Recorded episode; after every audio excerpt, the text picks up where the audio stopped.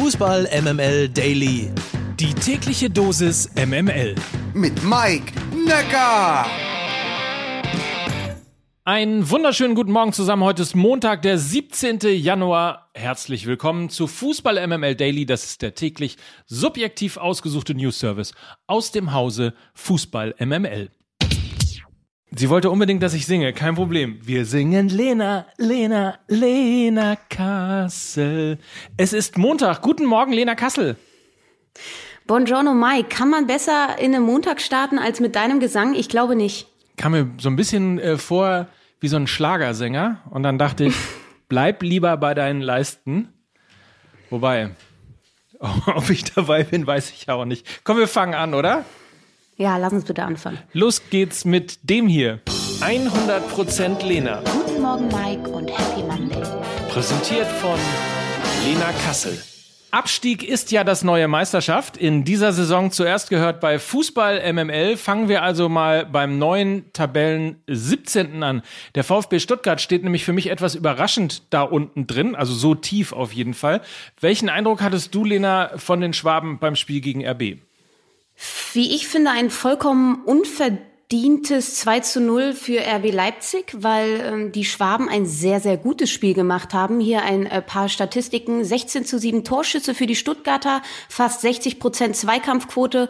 Und hätte RB Peter Gulaschi nicht gehabt, der, glaube ich, sieben oder acht Paraden zeigen musste, dann wäre dieses Spiel anders ausgegangen. Und ich hätte es dem VfB Stuttgart so gegönnt, weil ich mag diese Mannschaft. Ich mag Pellegrino Matarazzo und ich mag den Fußball, den er spielen lassen möchte. Man muss dazu sagen, die beiden Gegentore waren einmal ein Elfmeter durch André Silva, der langsam anfängt zu treffen, in fünf Spielen unter Domenico Tedesco fünf Tore gemacht. Und das andere Tor war durch einen Konter. Und sonst kann ich wirklich nicht meckern, was ich da vom VfB Stuttgart gesehen habe. Warum stehen Sie da unten? Sie haben, glaube ich, neben dem BVB die meisten verletzten Spieler in äh, ihren Reihen gehabt in der bisherigen Saison. Und das ist eben bei so einer jungen Mannschaft auch total tödlich. Sie haben im Sommer ihren ähm, Routinier äh, Castro verloren, der so ein bisschen auch diese junge Mannschaft geführt hat. Und eben jetzt auch beim Spiel gegen RB wieder mal nicht dabei äh, Silas und auch wieder mal nicht dabei Sosa. Und das war ja irgendwie die Erfolgsformel der letzten Saison. Flanke Sosa, Tor Kalajdzic und äh, dieser Mechanismus äh, findet sich in dieser Saison noch nicht aufgrund dieser zahlreichen Verletzungen. Wir drücken auf jeden Fall, also ich tue das zumindest aus äh, Sympathiegründen dem VfB die Daumen, dass sie da unten rauskommen. Kommen wir mal äh, zu deiner Hertha. Ähm, hatte ich eben gerade so spontan dran gedacht, als du gesagt hast, man kann eigentlich nicht meckern. Dann also ab zur Hertha. Ähm, die mischt ja auch unten mit. Ich hätte das Spiel heute gegen Wolfsburg ja auch gerne sowas wie äh, das Irgendwo im Nirgendwo-Spiel oder den Irgendwo im Nirgendwo-Gipfel genannt. Aber beide Clubs müssen sich so langsam tatsächlich Sorgen machen, oder? Ich würde das ungern so stehen lassen und das nicht nur, weil ich eine Hertha BSC-Brille aufhab, äh, sondern auch ganz neutral von außen geschaut, hat sich die Mannschaft ähm, unter Taifun Korkut gesteigert. Sie spielt aktiveren Fußball, auch wenn dieses 0 zu 0 das nicht, ähm, ja, nicht so darstellt. Aber wenn man sich die Spiele gegen den FC anguckt, wo nicht alles schlecht war und allen voran auch das Spiel gegen den BVB äh, nimmt, dann ist eine deutliche Leistungssteigerung unter Taifun Korkut zu erkennen, vom passiven Fußball zum aktiven Fußball. Und genau dahin soll es gehen, wenn man den Worten von Fredi Bobic glauben kann. Ich glaube, der VfL Wolfsburg muss sich größere Sorgen machen, weil sie haben da einen hübsch ausgestatteten Kader, der für die Champions League zusammengestellt wurde und eben nicht für den Abstiegskampf. Jetzt befinden sie sich auf Platz 14, haben eine komplett neue Spielphilosophie, die sie unter Marc van Bommel ja etablieren wollten. Also von Konterfußball unter Glasner zu Ballbesitzfußball unter Marc van Bommel hat nicht funktioniert. Jetzt haben sie wieder einen neuen Trainer, der natürlich wieder mit einer neuen Idee kommt. Und äh, ja, ich glaube, das verunsichert diese Mannschaft. Sie haben ja sogar 50 Millionen Euro plus noch ausgegeben im Sommer. Sie haben Sepp Borneau gekauft, sie haben Lukas Metscher gekauft, sie haben einen Luca Waldschmidt gekauft, sie hatten keinen Abgang und trotzdem stehen sie da unten hin. Ich glaube, ähm, diese Mannschaft wirkt sehr satt, wenn man äh, sich auch solche Spieler wie Wechhorst anguckt oder ein Lacroix, ein Brooks, die befinden sich alle ganz, ganz weit entfernt von ihrer Topform aus der vergangenen äh, Saison und ich glaube, für diesen Abstiegskampf, der sich da auch unten mit Mannschaften wie Augsburg, Bielefeld, Fürth und auch die Hertha, es ist ja leider mittlerweile gewohnt, da in dieser Region zu spielen, wird diese Mannschaft die größten Probleme haben. Und dann gibt's ja eigentlich noch eine zweite Mannschaft, die auch sehr nah dran ist mittlerweile und seit dem Bekanntwerden, dass Marco Rose den Verein verlässt, ist es zumindest, habe ich so das Gefühl, schleichend abwärts gegangen am Bökelberg beziehungsweise im Borussia Park.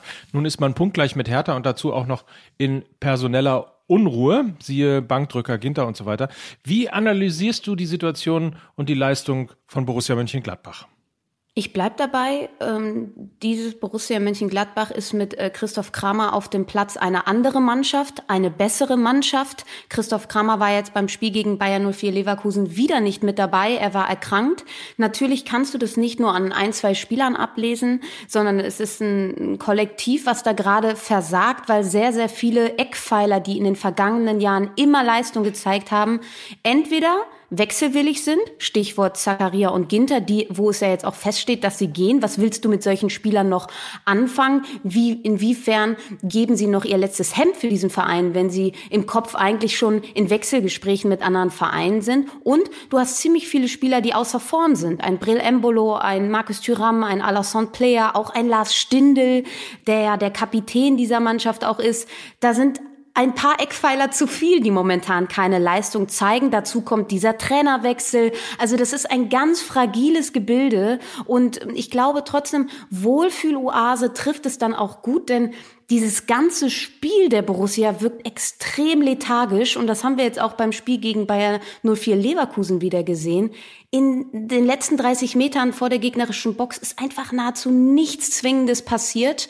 Und so kannst du dann eben keine Spiele gewinnen. Gibt es eigentlich irgendwas, was wir da unten vergessen haben? Ja, wir könnten natürlich noch über Bielefeld quatschen, über Augsburg, wenn du dir besonders wehtun möchtest. Ja, nee, aber, aber Bielefeld ist insofern irgendwie ganz interessant, weil äh, alle spielen für Arminia Bielefeld, nur nicht Arminia Bielefeld. Ja, vor allem dieses äh, Spiel gegen Gräuter Fürth war so ein bisschen ein Sechs-Punkte-Spiel. Sie haben ja dann noch diesen späten Ausgleich durch Castro ähm, geschafft. Aber wenn man sich mal die nächsten Spiele anguckt, der Bielefelder, dann äh, wird es knüppeldick, denn sie spielen jetzt gegen Frankfurt, Gladbach, Hoffenheim, Union Berlin und Leverkusen. Also dieses Fürth-Spiel wäre eigentlich enorm wichtig gewesen, da drei Punkte mitzunehmen und trotzdem noch mal kurz äh, fußballspezifisch auf diese Mannschaft geschaut. Ich glaube, es tut ihnen extrem gut, sich ein wenig von Fabian Klos zu lösen. Der war jetzt in der Vergangenheit ähm, rot gesperrt. Sie haben dann mit Lasme vorne gespielt und haben ähm, auch ein Okugawa und ein Patrick Wimmer, die beide neu verpflichtet wurden, mehr in Stellung bringen können und haben eher spielerische Lösungen gesucht. Ähm, das Rezept aus der letzten Saison war ja meist langer Abschlag Ortega und vorne wird es Klos richten. Das wirst du in deinem zweiten Bundesliga-Jahr so nicht mehr spielen können. Deshalb haben sie sich spielerisch weiterentwickelt. Das ist durchaus positiv. Deshalb traue ich den Bielefeldern auch was zu. Mir gefällt auch diese Doppelsechs mit Manuel Prietl und Sebastian Vasiliadis. Gerade Sebastian Vasiliadis, ein unfassbar kompletter Spieler, ähm, sehr laufstark, sehr zweikampfstark, war auch sehr lange verletzt und die zusammen ähm, auf dem Platz stehen zu sehen und dann vielleicht ein bisschen aggressiver im Gegenpressing zu sein, dann kann es jetzt auch gegen die ja eher offensiv ausgerichteten Mannschaften wie Frankfurt, Gladbach und Hoffenheim, kann es auch was geben, glaube ich.